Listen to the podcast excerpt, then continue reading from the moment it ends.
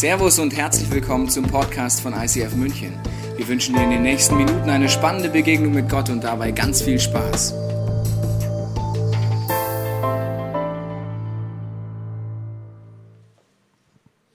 David, ein Mann nach dem Herzen Gottes. Wir sind im zweiten Teil dieser wunderbaren Predigtserie drin und ich habe am Anfang eine Frage an dich. Wer von euch hatte in der Kindheit oder Jugend mindestens ein Idol? Ja, die anderen, den glaube ich nicht. Ja, das kann auch ein Idol sein. Der kann schon lange, lange kein Idol mehr sein. Das, das kann Elvis Presley sein. Ist mir egal, aber es ist ein Idol. Irgendein Idol hatte jeder mal in seiner Jugend, in seiner Kindheit. Bin ich von überzeugt. Und vielleicht sagst du, ja, es ist Andrea Berg. Vielleicht sagst du, es ist äh, Florian Silbereisen. Oder vielleicht sagst du auch Robbie Williams. Oder bei mir war es Bodo Ilgner. Ich weiß nicht, wer ihn noch kennt. Ich bin ein bisschen für manche eine andere Generation schon. Bodo Ilgner war Nationaltorhüter vom ersten FC Köln und ich war Fan von Bodo Ilgner. Ich hatte seine Handschuhe, ich hatte sein Torwarttrikot, ich hatte seine Hose und ich bin zu Spielen gefahren mit meinem Papa zu Bodo Ilgner. Ich wollte sein wie Bodo Ilgner. Wenn ich mir die Fotos heute angucke von ihm, denke ich, warum? Also, äh, also er ist schon ein schöner Mann, aber damals sah ich wahrscheinlich genauso komisch aus, weil die Mode verändert sich, die Trikotfarben verändern sich. Der hatte so ein buntes Trikot, das hatte ich auch also ich weiß, ich kann es mal googeln, ja, so Bodo Igner Foto, der hatte ein Trikot, so, so wie so ein Papagei sah der aus, so ganz, die hatte ich auch, ja, super, Bodo Igner. Ich weiß nicht, was dein Idol ist, aber ich glaube, wir alle haben Idole und die projizieren wir sehr, sehr, sehr viel rein. Wenn Robby, der Robby, der Robby, der Robby Williams zum Beispiel äh, zu Wetten das geht, dann gibt es immer so eine Bereich in dieser Halle, da geht es immer Robby!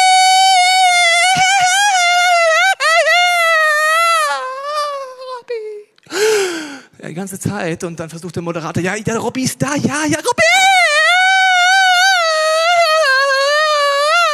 Vielleicht machst du es nicht so, weil du kein Teenie Girl bist, aber so ähnlich verhalten wir uns, weil wir dieses Idol der Robby, verstehst du, der ist die Erfüllung meiner Träume, meiner Sexualität, nicht so wie mein Vollpfosten zu Hause, mein Freund. Und ich weiß noch genau, Thema Sänger Robby, kennt jemand noch Take That? Ja? Als Take That vorbei war, ja? Die haben irgendwann haben sich aufgelöst. Das war eines der schlimmsten Dinge meiner Jugend, nicht weil sie aufgelöst haben, sondern weil all die Mädels in meiner Klasse geweint haben wegen denen. Die hatten doch uns, verstehst du? Da ich was ist los? Ich die Jungs haben gesagt, wir sind doch da. Aber Projektion in Idolen. Ich weiß nicht, wo du projizierst, das projiziert man in Menschen, in Stars. Und genauso ist es in der Kirche. Wenn du neu in der Kirche bist, denkst du, in der Kirche ist alles besser. Die Kirche hat die Möglichkeit, eine lebendige Gottesbeziehung dir zu ermöglichen. Ja. Und dadurch kannst du Veränderungen erleben. Ja, aber du hast genau die gleichen Phänomene in der Kirche überhaupt. Es gibt auch da Idole und Stars, zum Beispiel Pastoren von großen Kirchen. Ich habe eine lustige Geschichte gehört vom Freund von mir, der war bei Bill Hybels, ein sehr bekannter Pastor weltweit am Preachen auf großen Konferenzen, hat gesagt, er hat ihn mal getroffen und hat gesagt, ja, wie macht ihr das eigentlich? Habt ihr Gäste bei euch zu Hause? Sagt er, ja, eine gewisse Phase wollen wir jetzt eigentlich keine Gäste mehr haben zu Hause. Sagt er, warum? Ja, letztens waren so zehn Pastoren bei uns und einer hat meine Socken geklaut. Also wenn ich meinen Freund nicht kennen würde, würde ich das doch nicht glauben. Und dann habe ich gesagt, ja, wie deine Socken? Habe ich gesagt, ja, weiß auch nicht. Aber wahrscheinlich hat der Pastor sich gedacht, die Socken von Bill. Ich hoffe, sie waren gebraucht, weil sonst zählt's nicht. Also so voll vom Tennis oder so voll gezogen. Dann ziehst du die an und hast den Schweiß vom Bill auf dir und denkst du jetzt. Man kann das mit den Fußspuren falsch verstehen, in die Fußstapfen und so. Wusste der Pastor vielleicht nicht. Und er nimmt diese, und wie peinlich ist das denn?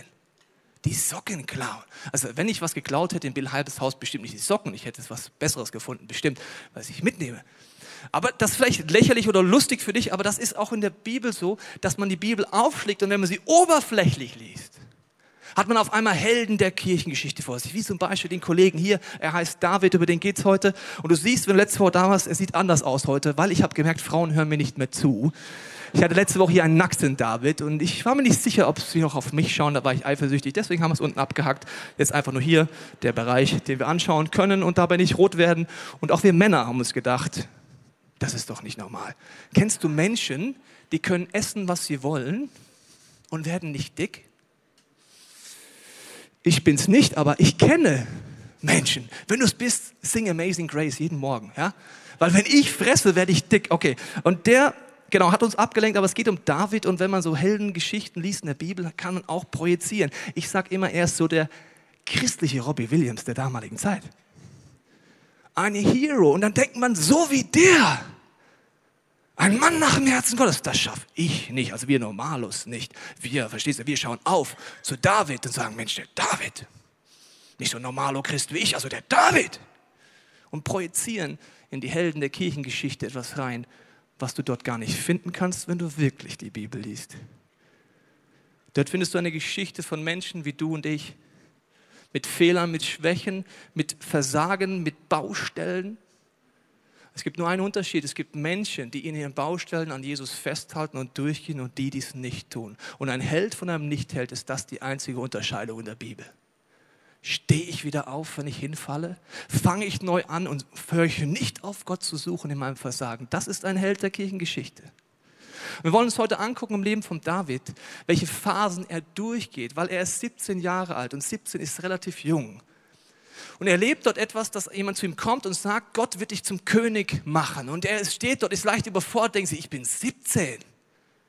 Und es dauert 20 Jahre, also länger als er auf der Erde ist, 20 Jahre, bis das passiert. Und die Zeit dazwischen werden wir uns heute angucken, weil das sind die Zeiten in deinem und meinem Leben, wo wir Gott nicht verstehen. Das sind die Zeiten, ich meine, wenn du die Bibel aufschlägst, und ich empfehle diese Geschichten zu lesen, weil sie sind lebendig, sie können dir zeigen, was Gott mit deinem Leben vorhat, dann wirst du merken, dass wir einen Vorteil haben. Wir kennen immer schon das Ende. David lebt sein Leben zum ersten Mal. Das ist jetzt tief. David lebt sein Leben zum ersten und zum letzten Mal. Er kennt nicht das Happy End. Er weiß nicht, dass in 20 Jahren es wirklich passiert. Er ist 20 Jahre auf dem Weg mit einem Traum, mit einer Vision, mit einer Leidenschaft, mit einem Wunsch und hat Höhen und Tiefen. Und ich glaube, was ich euch heute vorstelle, sind fünf Stationen im Leben von David, die wirst du erleben oder erlebst sie schon. In der Spannung zwischen meinem Wunsch, meinem Traum und dass es passiert. Ich möchte in diese Szene einsteigen, wo äh, David das erlebt, dass äh, er zum König gesalbt wird. Und das ist eine Situation, die erste Stelle in seinem Leben, habe mich jetzt hier verlaufen, aber jetzt habe ich es wieder hingekriegt. So. Die erste Stelle ist, dass er einen gewaltigen Job hat. Er ist Schafshirte. Er ist in Bethlehem, das ist die erste Station seines Lebens. Und wir haben manchmal so eine Sicht auf Dinge in der Bibel, die ist so romantisch, rosarot, eingefärbt, süß, sympathisch, so ein Schafshirte, ne? so ein Traumjob eigentlich braun gebrannt, immer am Feuerabend so eine, äh, so eine Keule vom Schaf drüber am Grillieren und da am Barbecue machen. Dann kommt na, ab und zu mal jemand von deinen Freunden vorbei, dann macht er gemeinsam Barbecue unter dem Sternenhimmel, dann liegt er da gemütlich und sagt, was ein Traumjob, nichts zu tun, abhängen, grillen, braun werden, gut aussehen. Hirte war in der damaligen Zeit eines der schlechtesten Jobs, die du machen konntest. Das haben Sklaven gemacht. Du warst in der Einsamkeit, Du musstest gegen gefährliche Tiere kämpfen, konntest jederzeit draufgehen für so ein hobbyloses Schaf, das dir noch nicht mal gehört hat. Verstehst du, wenn es wenigstens dir gehört hätte? Das wäre wie du bist Security von einem anderen reichen Mann und verteidigst mit deinem Leben das Haus. Das ist auch nicht immer der beste Job, muss ich ganz ehrlich sagen. Wenn es wenigstens dein Haus wäre, könnte man auch drüber nachdenken. Aber er ist dort, das heißt, sein Vater teilt ihn so ein. Sein Vater glaubt nicht, dass er mehr kann. Sein Vater ist der Meinung, das ist ein Hirte. Und dann ist er da mit 17 und er, Tag ein, Tag aus knechtet er da und denkt, Gott hat ihn vergessen. Seine Eltern, Brüder sind in der Stadt, die haben Spaß, die haben echt Barbecue. Und er, der Loser, hängt draußen bei den Schafen. Eine Situation in deinem Leben, wo wir denken, Gott hat uns vergessen. Du hast Träume in deinem Herzen. Vielleicht wünschst du dir mit deinem Partner ein Kind. Hast eine Sehnsucht Leider kannst du nicht 20 Jahre vorspielen und schauen, was Gott in deinem Leben alles Gutes machen wird. Du bist in der Situation, hast Schmerz und wünschst dir das Kind. Du wünschst dir einen Partner. Du wünschst dir vielleicht, dass die Vision in deinem Herzen ist, dieser Traum, dass Gott das tut durch dich, dass es passiert. Aber du hockst bei den Schafen in der Wüste und denkst, diesen Job, ich hasse ihn vielleicht sogar. Tag ein, Tag aus gehe ich dahin, ich bin der Depp. Und David ist dort mit seinen Schäfchen, er kann sie zählen zum Einschlafen das ist der einzige Vorteil, er konnte damals schon Schäfchen zählen, sonst hat das nicht besonders viele Vorteile gehabt. Und dann passiert von jetzt auf gleich Folgendes. Lest ihr vor, 1 Samuel 16, 1, sagt Gott zu seinem Propheten, nimm dein Horn, füll es mit Öl und mach dich auf den Weg nach Bethlehem. Dort such Isai, Isai aus, denn ich habe einen seiner Söhne zum neuen König erwählt. Das Coole finde ich, in der Bibel findest du Menschen, die immer genauso denken wie du und ich. Dieser Prophet denkt sich, das ist ein einfacher Job. Ich lasse mir einfach mal die Söhne zeigen. Da wird schon ein König dabei sein. Der hat so einen Blick. Genau wie Michelangelo, der diese Statue gemacht hat, auch im Ganzen, ja. Der Mickel, wie ich ihn immer nenne, der Mickel dachte, der ist äußerlich und innerlich perfekt, der David. So hat er ihn auch dargestellt. Und dieser Prophet sucht danach, sagt, Isai, hast du Söhne? Er sagt, ja, zum Beispiel folgende vier, such dir einen König aus. Und dann zeigt er ihm die ersten vier. Ja, denkt, ja, das ist einer schöner als der andere, einer kräftiger. Aber Gott zeigt ihm, da ist keiner dabei. Sagt, hast du noch einen Sohn? Sagt, ja klar, habe ich noch einen Protz. Ja. ja. Das muss er sein, das ist ein Krieger, das ist, ein, das ist ein Soldat. Sagt er, Gott wieder, nee, ist er nicht. Hast du noch einen Sohn? Ja, das ist er. Verstehst du? Also, das ist mein König. Und bei all denen sagt Gott, das ist er nicht, sondern, und dann, der Prophet muss sich schon blöd vorgekommen sein, hast du noch einen Sohn? Ja, schon, aber es ist halt der David, der ist bei den Schafen. Der Vater glaubt 0,0 an seinen Sohn. Das sind Situationen, vielleicht aber deine Eltern nicht an dich glauben, wo dein Vater nicht hinter dir steht. Das sind Situationen, die sehr schmerzhaft sind. Wir wünschen uns alle, und wenn hier Eltern im Raum sind, gebe ich euch jetzt eine Lektion fürs ganze Leben mit. Als Kind weißt du selber, du wünschst dir nichts mehr, als dass deine Eltern hinter dir stehen. Selbst wenn du eine Entscheidung triffst, wo du als Eltern denkst, das ist die blödste Entscheidung des Lebens, dass die Hand offen bleibt, die Tür offen bleibt und die Message kommt, ich liebe dich, mein Sohn, ich liebe dich, meine Tochter, bedingungslos. Und wenn du es tust, ich empfehle es dir nicht, die Tür ist immer offen, ich liebe dich weiter. Das wünscht sich jedes Kind. Die Realität ist, dass das fast nie so ist. Als wir diese Kirche angefangen haben, hat mein Vater zu mir gesagt, Tobias, ich werde nicht in einen deiner Gottesdienste kommen, ich möchte mit dieser Kirche nichts zu tun haben. Das sind Aussagen wie David, du bist da am Knechten und dein Vater glaubt nicht an dich. Das ist verletzend. Der Vater kommt noch nicht mal auf die Idee, als all die Protze durch sind, dass sein Sohn der König sein soll. Gott hat eine andere Perspektive offensichtlich. Gott kennt David schon, Gott kannte mich schon immer. Heute habe ich selber einen Sohn und ich verstehe meinen Vater heute. Wenn ich mir vorstelle, mein Sohn würde etwas tun, was ich null nachvollziehen könnte und all meinen Werten widersprechen würde, wäre es schön, ich könnte so reagieren, aber die menschlichste aller Wahrscheinlichkeiten ist, ich reagiere nicht so. Meine geistlichen Väter, an denen ich, wo ich Gott kennengelernt habe, haben zu mir gesagt, als ich auf die Idee kam, einen Traum im Herzen zu haben, diesen Moment der Königssalbung übertragen auf mein Leben, so ein Moment mit Gott, wo ich dachte, Gott hat was vor, wir wollen eine Kirche gründen, sagen sie zu mir, Gott möchte keine Kirchengründung haben in Deutschland. Puh.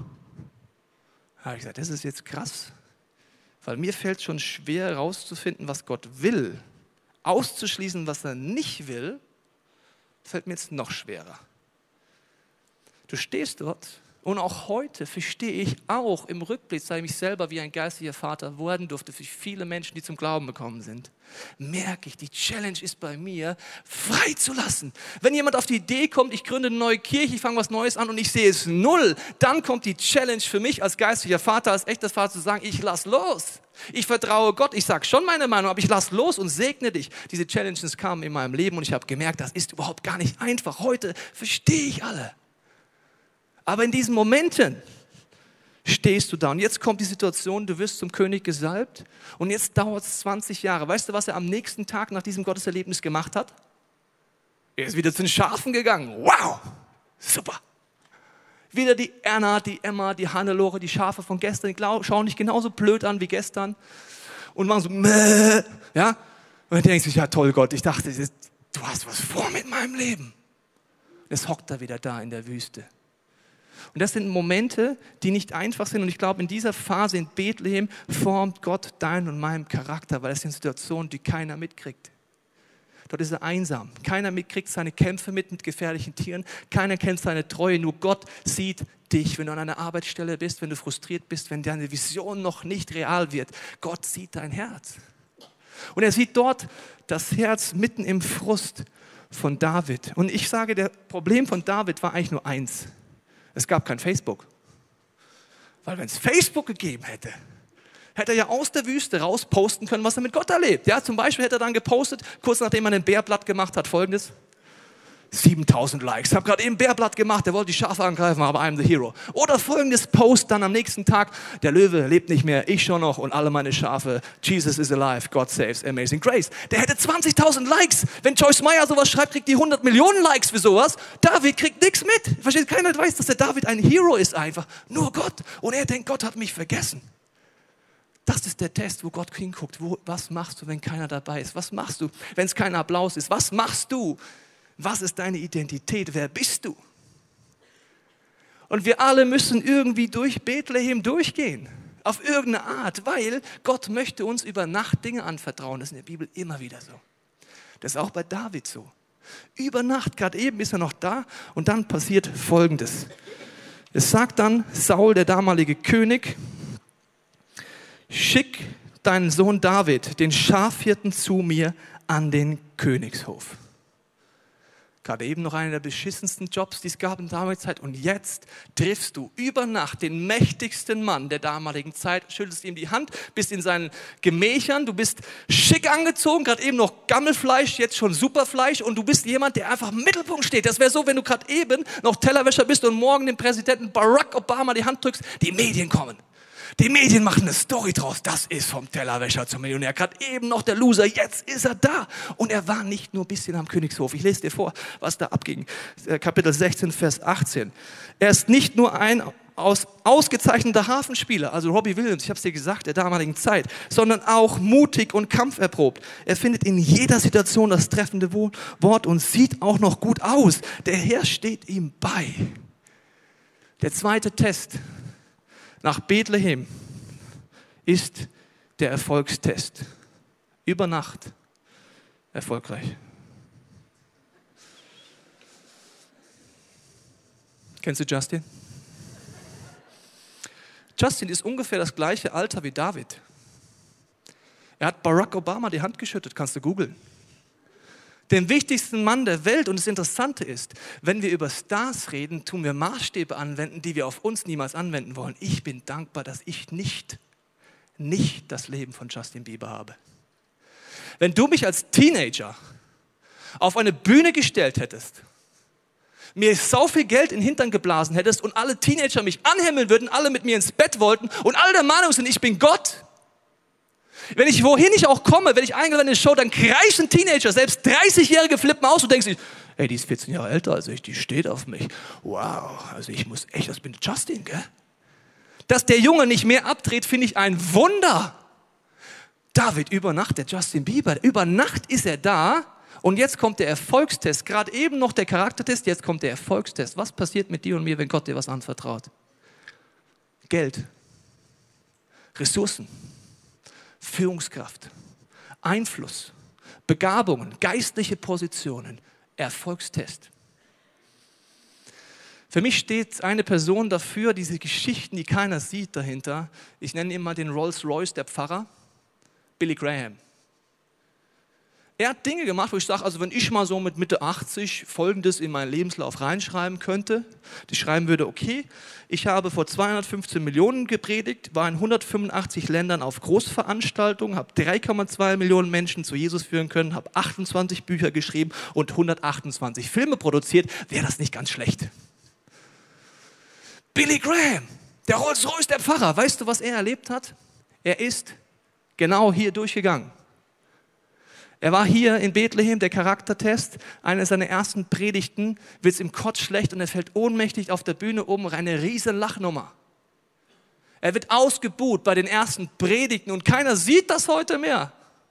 Das sind die Charaktertestsituationen. Und dann über Nacht, im April, muss ich kurz Datum nachgucken, 1949, über Nacht predigt er vor 50.000 Menschen. Und er hat ein Zitat gemacht zum Erfolgstest.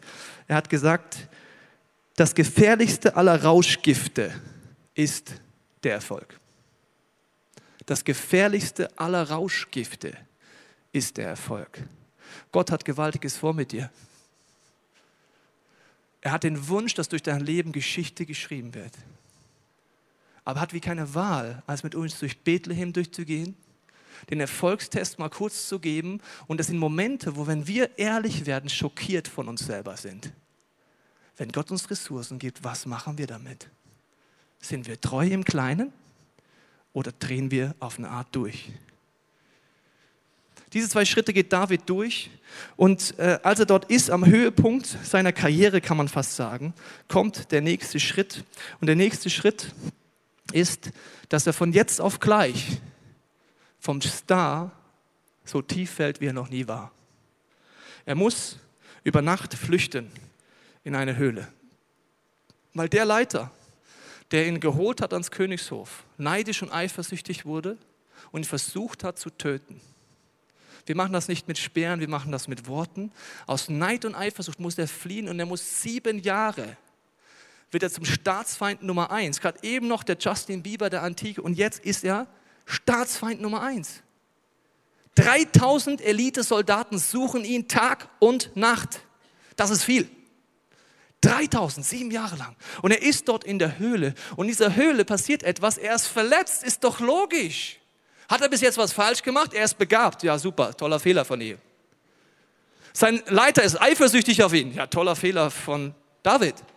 Er ist neidisch, weil die Leute ihn mehr als König sehen als er selber. Bis jetzt hat er nichts falsch gemacht. Und jetzt ist er verletzt, geht in eine Höhle und jetzt gibt es ein Prinzip, das wiederholt sich immer und immer wieder.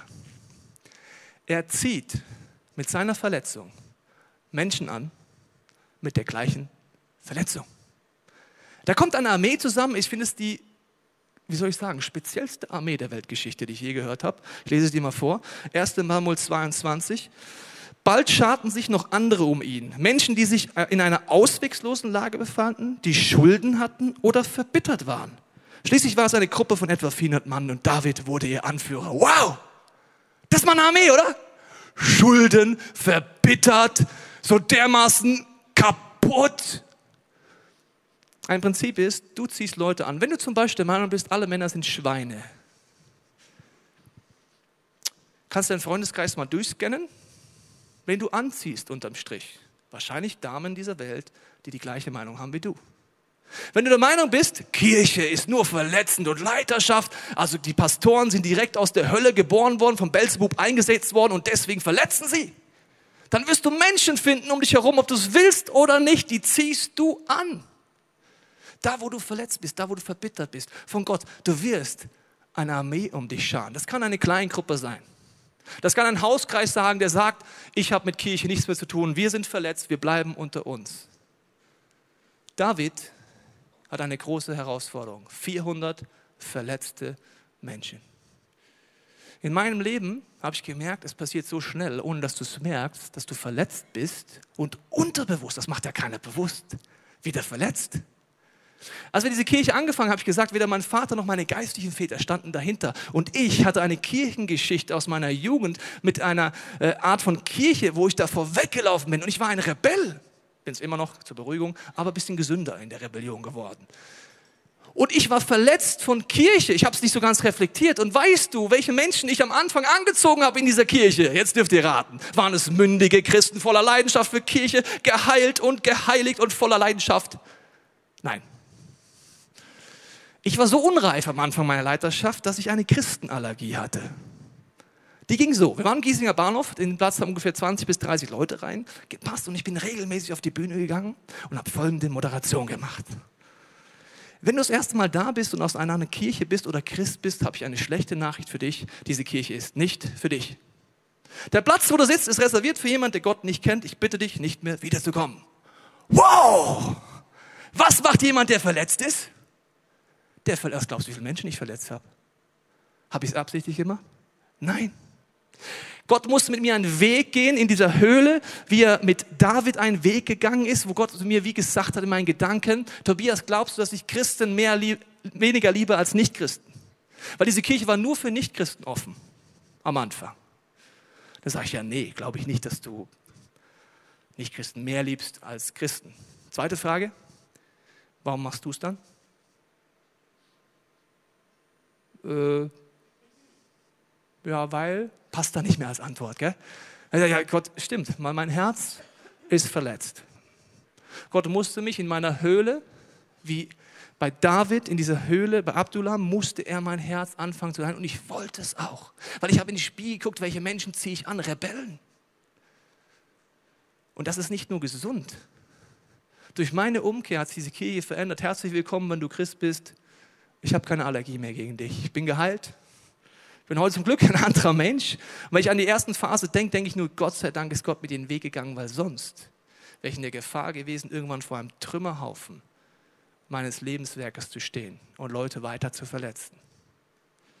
Bei dir ist vielleicht etwas anderes. Vielleicht bist du in der Familie verletzt, von Vater, von Mutter, von Kirche.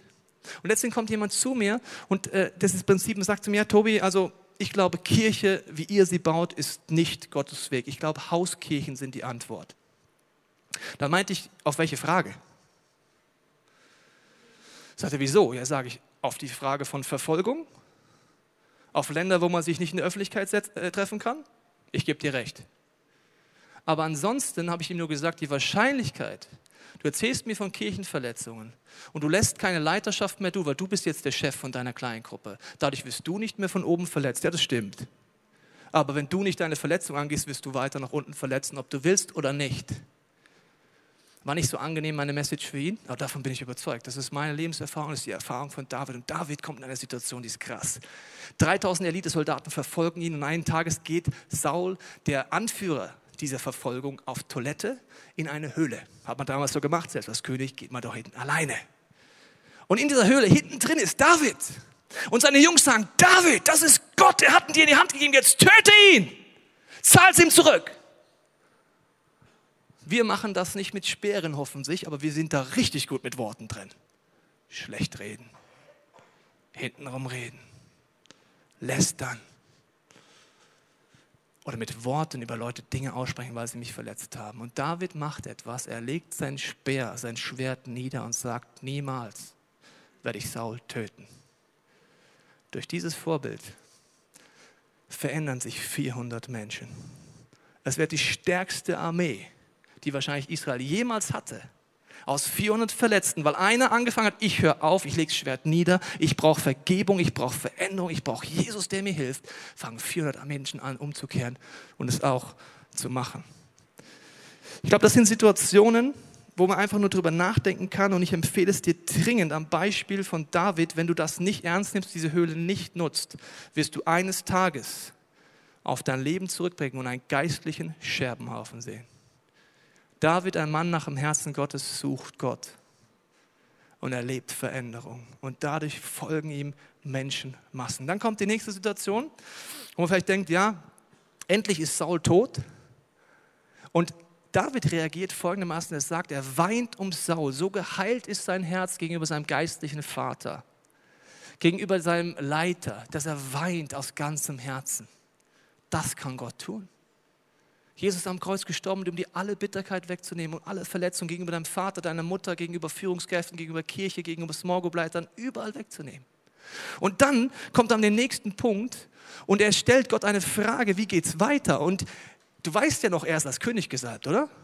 Jetzt geht's los, oder? Jetzt geht's los. Und der Königsort ist Jerusalem. Und was macht David? Er fragt nochmal zur Sicherheit nach Gott, in welcher Stadt soll ich mich niederlassen? fragt David weiter in Hebron, sagte der Herr. Wenn du weißt, was Hebron ist, ist es so die schlechteste Idee, die Gott dir vorschlagen könnte. Du bist in der Wüste gewesen, du bist äh, da Justin Bieber gewesen, du warst in der Höhle und jetzt geht's los und dann brauchst du das geistliche Snickers, wenn es mal wieder länger dauert, weil Hebron war ein Zwölftel des Gebietes. Er wurde über ein Zwölftel von dem, was er eigentlich König werden sollte, nur König. Ein Stamm von zwölf. Und er sitzt dort in Hebron und ist wieder treu. Er sagt, Gott, es geht um dich. Ich bin treu. Und erst einige Zeit später kommt das Ziel, dass er zum König über ganz Israel eingesetzt wird. Dazwischen liegen 20 Jahre. Ich lese es dir vor, wo er eingesetzt wird. Aus allen Stämmen Israels kamen Gesandte zu David nach Hebron und sagten zu ihm, wir sind dein Volk und gehören zu dir.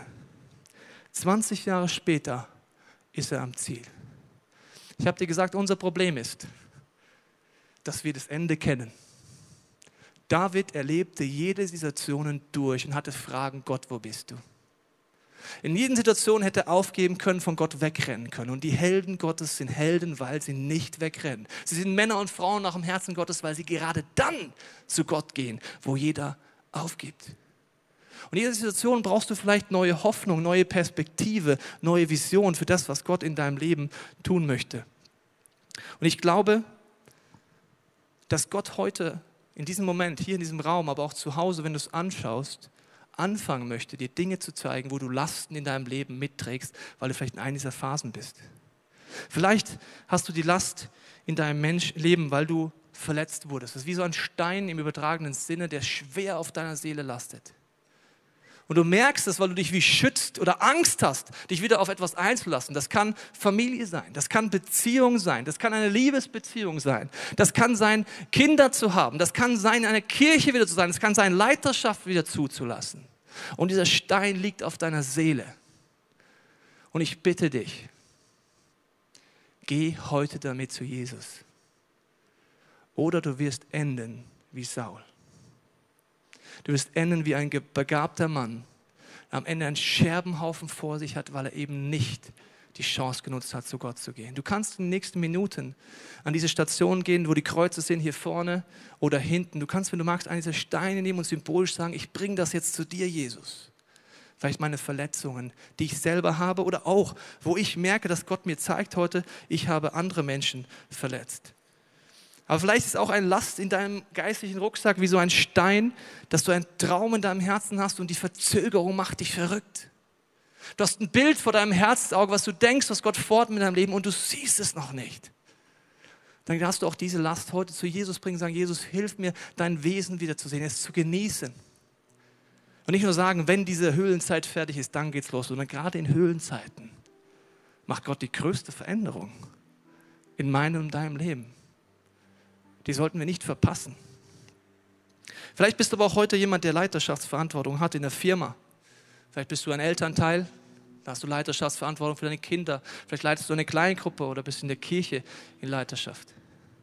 Da möchte ich auch einen Gedanken mitgeben, zu reflektieren, was passiert, wenn deinen Teams, in deiner Kleingruppe, da wo du Verantwortung hast, jemand kommt, der begabter ist als du in einem Bereich. Der Reflex ist Saul. Einengen, unten halten, nicht überholen lassen, Ellbogen raus, Konkurrenz weg. Das ist in der Firma so, das ist aber auch in der Kirche so. Saul macht das. Aus Neid und Eifersucht schmeißt er Speere auf die Person. Jonathan ist der Sohn von Saul und er ist für mich einer der größten Helden dieser ganzen Geschichte. Du kannst zu Hause seine Geschichte nochmal speziell nachlesen. Er ist der Thronfolger von Saul. Er wusste, wenn mein Papa stirbt, werde ich König. Und dann trifft er David. Und dieser Jonathan hat so eine Perspektive von Gott, dass er in David die Berufung sieht als Jugendlicher schon. Und ganz früh, am Anfang dieser 20 Jahren, macht er eine Sache, die lese ich dir jetzt mal vor. Das ist für mich einer der bewegendsten Momente in der ganzen David-Geschichte. 1 Samuel 18. Jonathan sagte, David, du bist mir so lieb wie mein eigenes Leben.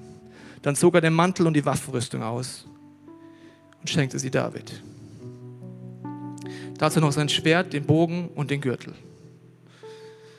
Er war Prinz. Wenn er seine Kleidung auszieht, die Waffenrüstung, an der jeder erkannt hat, hier kommt der Prinz. Das Schwert des Prinzen nimmt und es David schenkt. Was sagt er damit? Du bist der nächste König. Ich mach Platz. Jonathan hat keine Bitterkeit in seinem Herzen, kein Frust. Er liebt Gott. Er liebt Gottes Pläne und geht einen Schritt zurück und sagt, Jonathan, so ist David, ich supporte dich mit meinem ganzen Leben. Die größte Kunst von Leiterschaft für dich, wenn du Leiter bist, ist, das zu leben. Leute dürfen nicht überholen, die dürfen besser sein als du. Du setzt sie frei und dann wirst du ein Vermächtnis, eine Legacy hinterlassen, wie niemand vor dir vielleicht. Vielleicht ist es bei dir auch etwas komplett anderes. Vielleicht sagst du, es trifft alles nicht auf mich zu, ich kenne diesen Jesus gar nicht, auch dann hast du viele Lasten in deinem geistigen Rucksack und ich bitte dich jetzt, die nächsten Minuten zu nutzen. Ich möchte dafür beten, dass Gott dir zeigen kann, wo sind Steine auf deiner Seele, wo sind Lasten, wo er dich einlädt heute, zu ihm zu kommen. Und dann wirst du während den nächsten Songs, wenn du möchtest, zu diesen Stationen gehen, da sind Steine unten symbolisch ablegen oder an deinem Platz beten. Vater, ich danke dir, dass du uns jetzt einlädst. Ich danke dir, Jesus, dass du die Hand ausstreckst. Ich danke, dass du den Traum hast, dass wir nicht, egal wie jung oder alt wir heute sind, eines Tages vor einem Scherbenhaufen stehen. sondern dass wir mit deiner Kraft Verletzungen angehen, dass wir die Höhlenphasen aushalten, wenn es mal wieder länger dauert, an dir dranbleiben und dass wir mit Erfolg, mit deiner Hilfe lernen umzugehen. Zeig uns, Heiliger Geist, was jeden für uns bedeutet, wo du uns Erfolg, vielleicht auch Ressourcen anvertraut hast. Befrei du uns von Ego-Gedanken, die uns so binden. Und ich bete, dass jedem von uns zeigst, was heute Schritte sind, wer das möchte, äh, mehr zum Mann oder Frau nach deinem Herzen zu werden, indem wir jetzt zu dir gehen. Auch zum allerersten Mal kannst du heute zu Jesus gehen und sagen, Jesus, hier bin ich.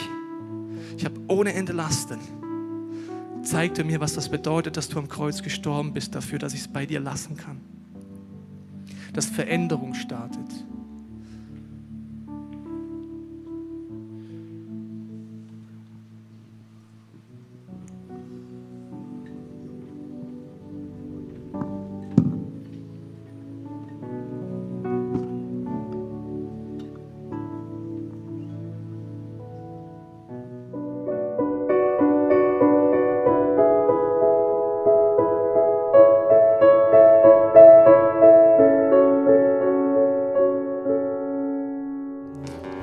Jahre nachdem mein Vater gesagt hat, ich werde niemals in den Gottesdienst gehen, wo du Pastor bist. Sieben Jahre, wo ich gekämpft habe mit Gott, dass ich frei werde und es erleben durfte, kam mein Vater, hat geweint, mich in den Arm genommen und hat gesagt, Tobias, du machst genau das Richtige. Mach weiter. Vielleicht bist du ein geistlicher Vater, eine geistige Mutter, leiblicher Vater, leibliche Mutter. Ich glaube, dass Gott heute Menschen zeigen wird, wo du deine Kinder in den Arm nehmen kannst. Sagen kannst, ich stehe hinter dir, ich segne dich, ich liebe dich. Wir wollen jetzt diesen Song singen, All I Need Is You, ist ein Schrei. Und wenn du magst, steh dazu auf, dann kann man leichter auch zu den Steinen gehen, diese Zeit nutzen und nutzt diesen Moment dass er nicht an dir vorbeigeht. Die nächsten gesungenen Gebete sind wie eine Plattform, die du nutzen kannst. Jesus, wir wollen diese Plattform nutzen und es gibt viele in diesem Raum, die voller Last fast erdrückt sind. Und Jesus, ich danke, dass du die Last jetzt wegnimmst, dass wir aufstehen können, wie symbolisch und sagen können, Gott, hier bin ich. Ich habe Sehnsucht nach dir. Ich komme zu dir. Ich danke dir, Jesus, dass du jetzt Heilung schenkst, dass du Befreiung und Vergebung schenkst und dass du uns konkrete Impulse gibst, wo wir Heilung zu anderen bringen können, weil du uns als erstes heilst. Wir hoffen, dass dir diese Predigt weitergeholfen hat. Wenn du Fragen hast, kannst du gerne an info at icf-moenchen.de mailen und weitere Informationen findest du auf unserer Homepage unter www.icf-moenchen.de.